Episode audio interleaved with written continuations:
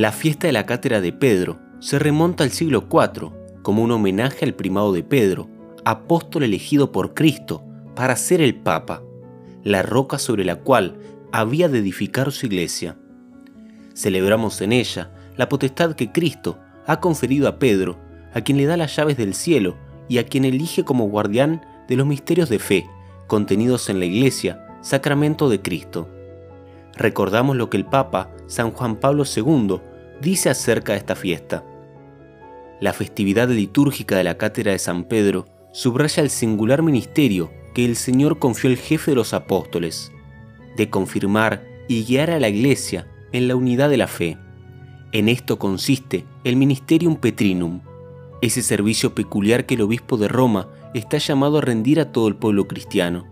Misión indispensable que no se basa en prerrogativas humanas, sino en Cristo mismo, como piedra angular de la comunidad eclesial.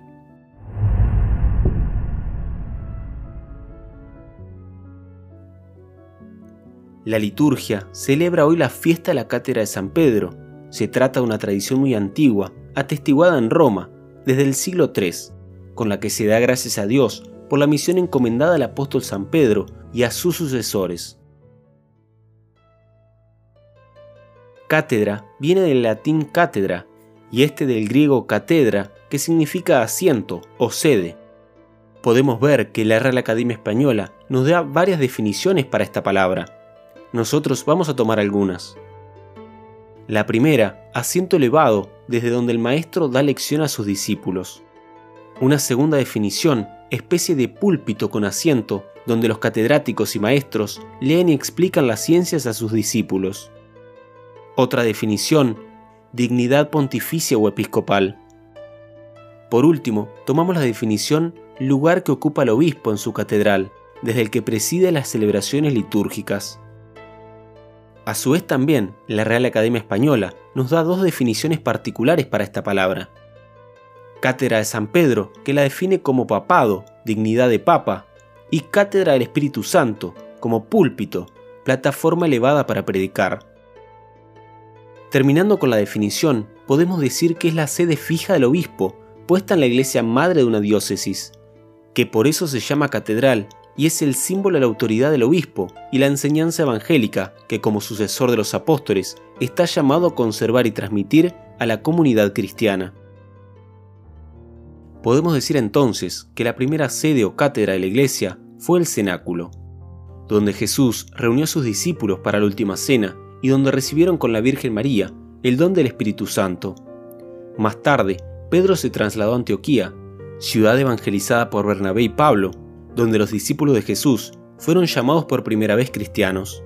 Hechos capítulo 11, versículo 6. Allí Pedro fue el primer obispo, y esto explica por qué Antioquía tiene una fiesta propia de la Cátedra de Pedro, que se celebra el 22 de febrero. Luego Pedro se dirigió a Roma, centro del imperio, símbolo del Orbis, la tierra donde construyó con el martirio su vida al servicio del Evangelio. Por eso, la sede de Roma, que había recibido el mayor honor, fue reconocida como la del sucesor de Pedro, y la cátedra de su obispo representó la del apóstol encargado por Cristo de apacentar a todo su rebaño. Hasta 1960 hubo dos fiestas de la cátedra de San Pedro, una el 18 de enero, referida a la sede de Roma, y otra el 22 de febrero, referida a la sede de Antioquía. En 1960, Juan XXIII unificó ambas fiestas, quedando únicamente la del 22 de febrero. Cristo mismo confirió al apóstol San Pedro la autoridad pastoral y magistral, como recuerda el Evangelio elegido por la liturgia para esta fiesta. Dos testimonios nos ayudan a entender su significado y valor. San Jerónimo escribe al obispo de Roma, he decidido consultar la cátedra de Pedro, donde se encuentra la fe que la boca de un apóstol exaltó. Vengo ahora a pedir un alimento para mi alma, allí donde un tiempo fui revestido de Cristo. Yo no sigo un primado diferente del de Cristo, por eso me pongo en comunión de vuestra beatitud, es decir, con la cátedra de Pedro. Sé que sobre esta piedra está edificada la iglesia Primera carta, capítulo 15, versículo 1 y 2. Y San Agustín, que dice, la institución de la solemnidad de hoy tomó de nuestros predecesores el nombre de cátedra, por el hecho de que se dice que el primer apóstol, Pedro, ocupó su cátedra episcopal. Por lo tanto, las iglesias honran con razón el origen de esa sede, que por el bien de las iglesias el apóstol aceptó. Sermón 190. También vemos el hecho histórico del Evangelio según San Mateo, que dice así, Al llegar a la región de Cesarea de Filipo, Jesús preguntó a sus discípulos, ¿qué dice la gente sobre el Hijo del Hombre? ¿Quién dice que es? Ellos le respondieron, unos dicen que es Juan el Bautista, otros Elías, y otros Jeremías o alguno de los profetas. Y ustedes, les preguntó, ¿quién dicen que soy? Tomando la palabra, Simón Pedro respondió, Tú eres el Mesías, el Hijo de Dios vivo. Y Jesús le dijo, Feliz de ti, Simón, hijo de Jonás, porque esto no te lo ha revelado ni la carne ni la sangre, sino mi Padre que está en el cielo. Y yo te digo, tú eres Pedro, y sobre esta piedra edificaré mi iglesia, y las puertas del infierno no prevalecerán contra ella. Yo te daré las llaves del reino de los cielos. Todo lo que ates en la tierra quedará atado en el cielo, y todo lo que desates en la tierra quedará desatado en el cielo. Mateo capítulo 16, versículo del 13 al 19. Jesús interroga a los suyos y después de haberles preguntado sobre lo que la gente piensa de él, estrecha el campo y les pregunta, ¿quién decís que soy yo?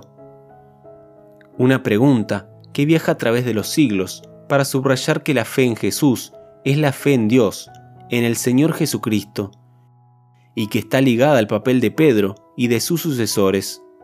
La barca de la iglesia tiene al timón a Jesús, el Hijo de Dios, por lo que no hay tormentas que puedan hacer que se hunda. Pedro y sus sucesores, elegidos como principio y fundamento visible de la unidad de la fe y de la comunión, son el punto de referencia al que mirar para seguir el camino de la vida con confianza y seguridad. Celebrar la cátedra de San Pedro significa, por tanto, atribuirle un fuerte significado espiritual y reconocer que es un signo privilegiado del amor de Dios, pastor bueno y eterno que quiere congregar a toda su iglesia y guiarla por el camino de la salvación.